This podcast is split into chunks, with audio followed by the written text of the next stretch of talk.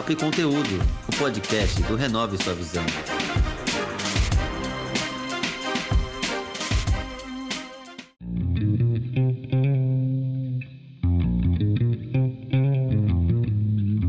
Sou Marcos Menezes e esse é o podcast Papo e Conteúdo, que tem como objetivo inspirar pessoas com histórias e exemplos, mostrando que com trabalho e paciência é possível alcançar seus objetivos.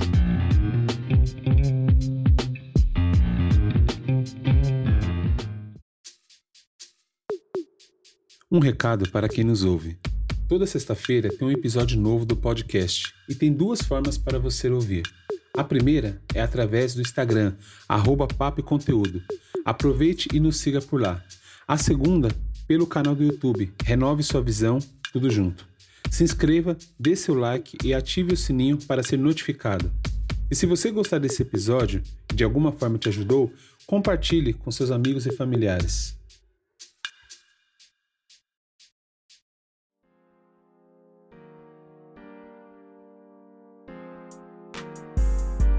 Azul está chegando e a palavra prevenção tem como significado um conjunto de medidas ou preparação antecipada de algo que visa prevenir o mal.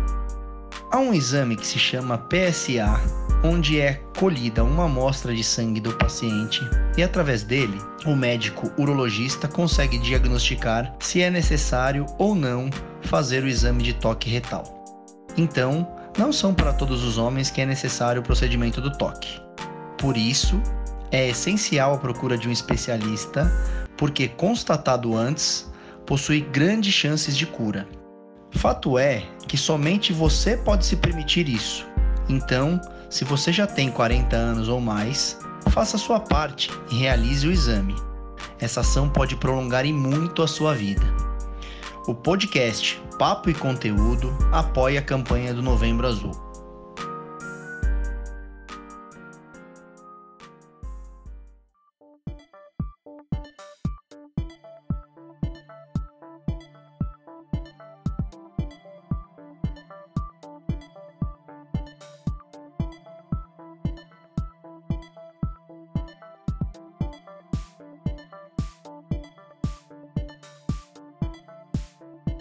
Na campanha Apoie o Pequeno Empreendedor desse episódio, vamos ouvir o Alexis Mercado. Ele é professor de tênis. Oi, Marcos, tudo bem?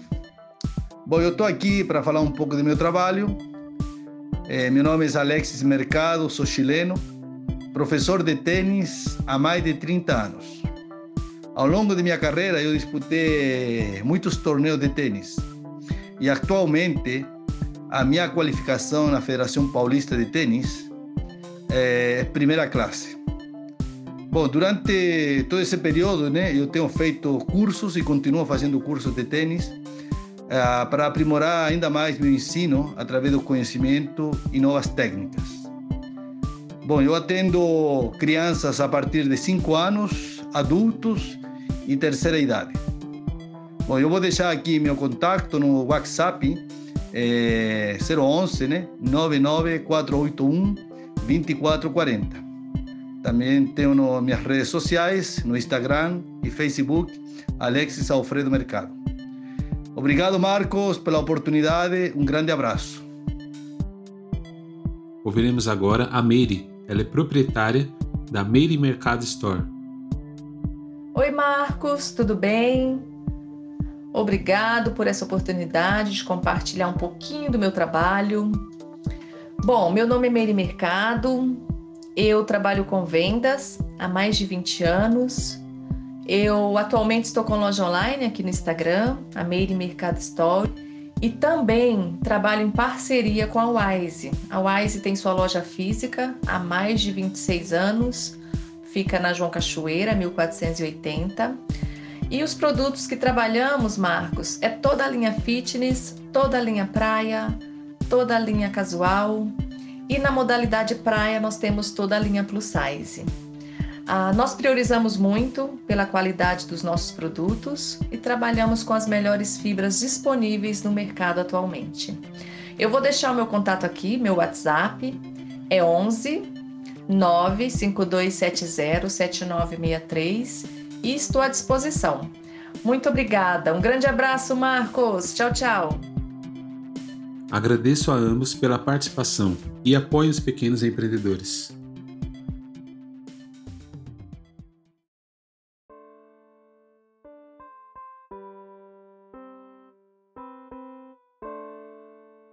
Olá pessoal, no podcast de hoje eu vou conversar com a Aline. Ela é cofundadora da Jaubra. Tudo bem, Aline? Oi, Marcos, tudo bem? Maravilha. Bom, primeiramente agradeço sua participação, o seu tempo aí que você se dispôs para estar com a gente aqui. Aline, eu queria que você contasse para nós o que é a Jaubra e como ela funciona. Ah, vou contar um pouquinho da nossa história. Eu que agradeço, tá, pelo convite. Vou contar um pouco é, que é a Jaubra, né, como ela foi criada e como nós, como que funciona. Bom, a Jaubra, quem criou a Jaubra foi meu pai. Ele criou a ideia mais ou menos surgiu em fevereiro de 2017. Ele era motorista de aplicativo e ele sempre gostou muito de atuar nessa, nessa área como motorista. E, se eu não me engano, meados, final, do, final de 2016, algumas empresas começaram a vetar alguns bairros, né? Empresas de, de aplicativos de carros particulares começaram a vetar alguns bairros, entre ele a Brasilândia, né? Que é o bairro onde nós moramos que haja obra localizada. Quando aconteceu esse bloqueio de alguns aplicativos, que até mesmo era o aplicativo que ele trabalhava, ele para ele foi muito ruim, porque para ele atender os clientes, ele tinha que se deslocar muito longe para o aplicativo começar a funcionar. E ele já tinha uma clientela muito grande aqui no bairro. Ele já tinha visto o quanto que, que essa tecnologia, esse serviço de mobilidade estava né, já impactando aqui a região. Foi quando ele começou a atender no particular, a partir do momento que ele começou a atender no particular, porque a empresa já não atendia mais a região da Brasilândia, ele com muitos clientes, sempre muito ocupado, o cliente entrava em contato com ele à tarde, de manhã, à noite, e ele conhece muitos amigos motoristas. Meu pai tem muitos amigos motoristas. Então, como ele sempre estava muito ocupado, ele começou a delegar corrida para alguns amigos, para atender pessoas, né, clientes dele. Foi quando ele teve a ideia de montar uma cooperativa na região. Ele me comunicou, nessa época eu era bancária, é, trabalhava mais ou menos há quase cinco anos no banco. Ele me contou a ideia que estava pensando em montar de início uma cooperativa e fazer esse atendimento no bairro ao redor onde nós moramos, né? Que, que fica na região da Brasilândia. Foi aí que surgiu né, é, a Jaubra, devido à necessidade desse serviço de, de tecnologia, né, que seria esse serviço de transporte. Tá legal. O significado da palavra jaubra é por quê? Bom, quando nós iniciamos, não era jaubra, era ubra, que era União da Brasilândia. Só que ubra é um nome muito parecido, né, com Uber. Então, é, como as pessoas confundiam muito Ubra, Uber, a gente resolveu colocar o já na frente. Esse já, ele vem muito de jardim, porque a maioria dos bairros aqui é Jardim Ondina, Jardim Peri, Jardim Princesa. Então o já veio já do jardim e deu dupla conotação de agora também, né? Então ficou já Ubra, que a gente ah, não legal. queria mexer no Ubra, que é o, o União da Brasilândia. Ah, legal. E quando o seu pai criou, e, de, e, também ao decorrer do tempo, vocês tinham a intenção de abranger outros bairros ou vocês queriam ficar somente na Brasilândia mesmo? Bom, então, quando foi iniciado esse serviço, nossa intenção era só realmente o bairro local. Eu nem digo toda a Brasilândia, porque a Brasilândia ela é gigante. Hoje eu acredito que tem mais de 340 mil habitantes, então são mais de 41 bairros, né? A Brasilândia. É, e muitos bairros ao redor também. Então, na verdade, a gente atendia, sempre atendemos bairros que ficam ao redor, como Vila Nova Cachoeirinha, Freguesia do Ó, é, bairro do Limão. Então, na verdade, o foco inicial foi realmente iniciar na região onde nós moramos, que conhecemos né, a dores dessa região. Então, o foco de inicial mesmo foi focar o projeto nessa região onde nós moramos. Como é que vocês fazem? Porque assim, empreender no Brasil é muito difícil, né? Infelizmente a gente tem pouco apoio, é, tem muitos impostos, muita burocracia principalmente, né? Como é que vocês fazem para conseguir se manter focado e firme no propósito, mesmo com tantos desafios? É, na verdade, de início nós começamos a trabalhar bem formalmente. Começamos a empreender, eu digo, com as ferramentas né, que nós tínhamos, não tínhamos nenhum investimento, foi mais a ideia mesmo do meu pai. Então, eu disponibilizei para ele na época um notebook que eu tinha. Ele começou a trabalhar junto com o meu irmão e com mais um amigo. Então, na verdade, a gente começou a empreender com as ferramentas que nós tínhamos. Fazíamos as corridas via papel, atendia o cliente via WhatsApp, fazia o cálculo pelo Google Maps. Então, mais ou menos, foi uma, uma, do início foi uma coisa bem precária, uma coisa que as ferramentas que nós tínhamos, né? E a empresa ela foi mudando com o tempo. Com o tempo, é, nós participamos até de algumas aceleradoras que ajudou muito, até mesmo nós entendemos o que, que é é, focar mais numa startup, empreendedorismo, fizemos alguns cursos, Sebrae, para entender também essa parte mais burocrática, porque realmente, é, referente a impostos, se nós não tivéssemos apoio de alguns editais que nós participamos, que, ajud, que ajudou né, a empresa se manter financeiramente, nós não tínhamos conseguido, porque realmente, a partir do momento que você abre um CNPJ, é outra coisa, né? Outra história. Então a gente começou a estudar mais essa parte, entender mesmo realmente essas essas barreiras, né, que a gente encontra quando a gente é pequeno, né? A gente começa a entender mais sobre impostos. Então a gente, como a gente participou de alguns projetos na prefeitura hum. e como o nosso projeto também é, é muito focado um projeto social hum. em, e como ele é de início tudo, a gente ainda tem essa essa coisa de aos poucos estar se regularizando, né? Então a gente, na verdade, é, atende ainda a um número pequeno de, de clientes, mas aos poucos a gente tem que estar se regularizando, até mesmo porque a gente vai relançar um aplicativo, né? Legal. Que aí sim, onde a gente vai cadastrar mais pessoas, vai começar, na verdade, entrar valor na empresa que até então o que entra não tem nem como a gente ainda continuar pagando esses impostos, essas coisas, então a gente mantém o básico para ter uma empresa aberta. Normalmente, então, é através do WhatsApp, as pessoas mandam mensagem e, e vocês fazem a corrida, é isso? Ou já existe um aplicativo? É, na verdade, é, a, gente tiver, a gente tivemos várias fases, né, durante esses anos. Em 2017, nós trabalhamos praticamente o ano todo apenas pelo WhatsApp, então o cliente entrava em contato pelo WhatsApp. Quem só tinha, a gente conseguiu mais ou menos depois que eu saí do meu serviço, né, que eu saí em agosto de 2017 para me dedicar 100% à Jaubra. Então a partir do momento que eu entrei na Jaubra, a gente começou a utilizar um aplicativo. Mas quem só tinha esse aplicativo era o motorista.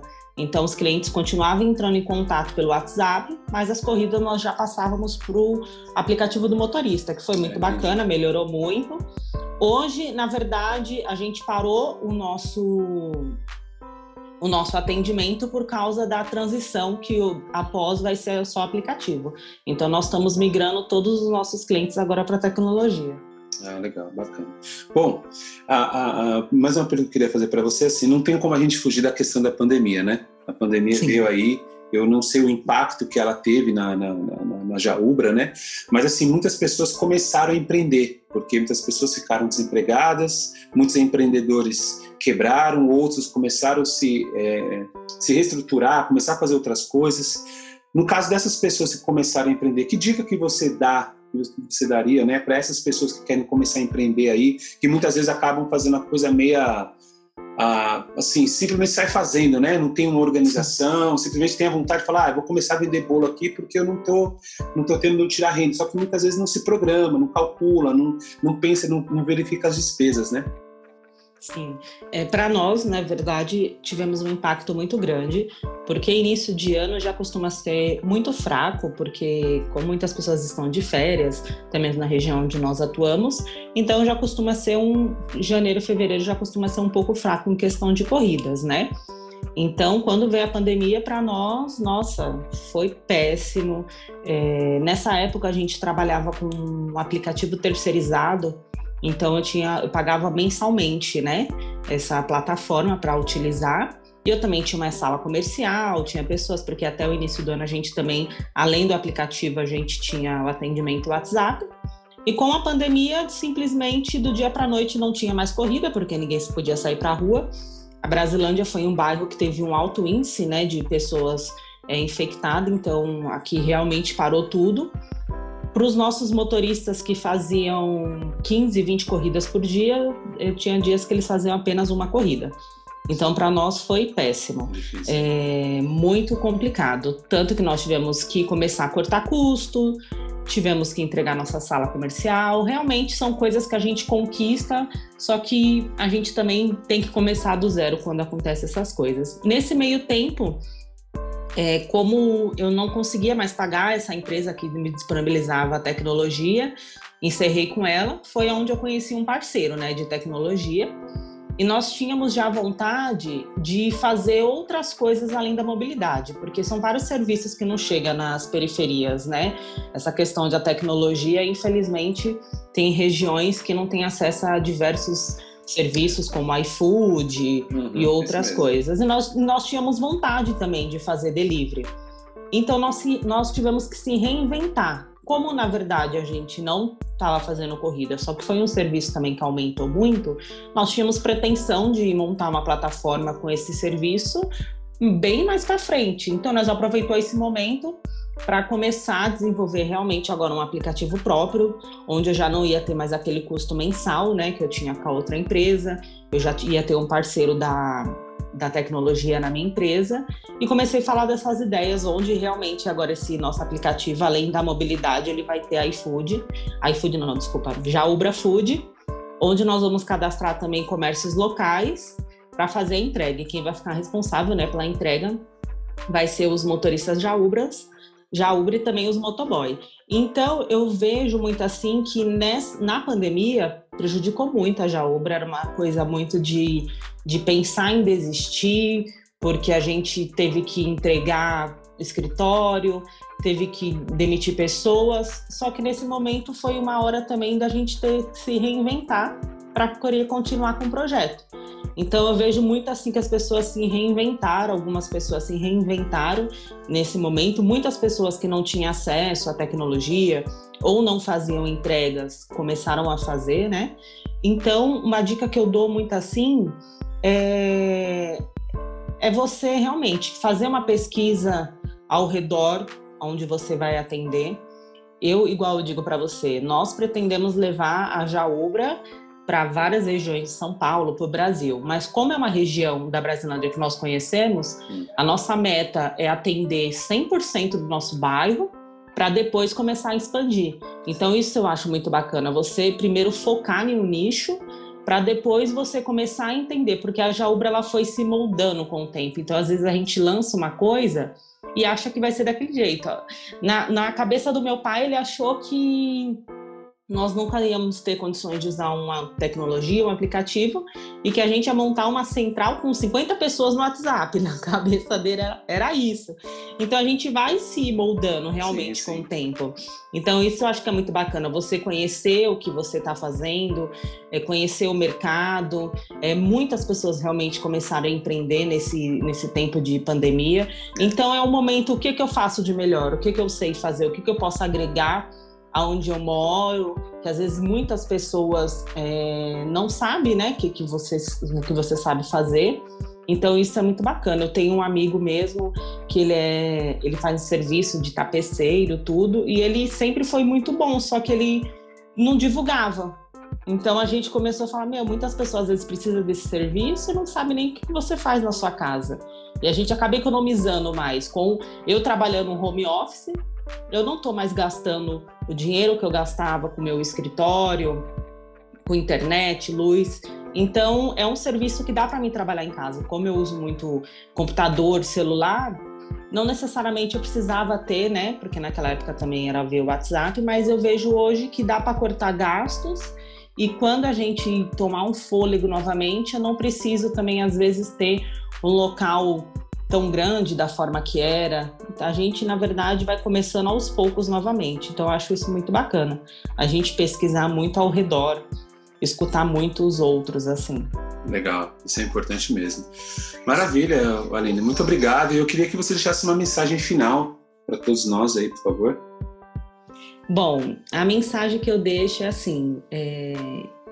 no foco do empreendedorismo, né? Empreender não é fácil. Eu nunca pensei em empreender.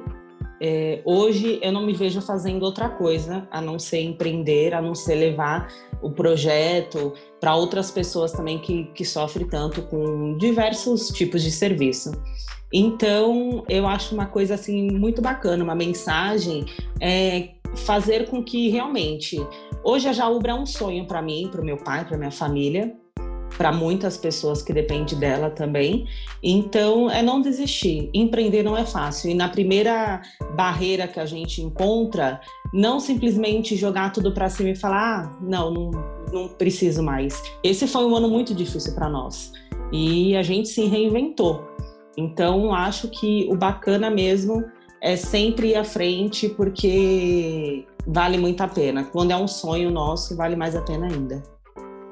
Obrigado, agradeço mais uma vez sua participação, foi muito legal o que você falou, né? bem sucinta, eu acho que é isso que é importante, as pessoas ouvirem, né? Um sonho, algo que começou ali na região, no bairro, atendendo uma necessidade, que é o principal, né? Mas eu agradeço mesmo a sua participação, viu? Eu que agradeço, muito obrigada. Muito obrigado mais uma vez. Para quem nos ouve, muito obrigado pela atenção de todos e até o próximo episódio. Um abraço.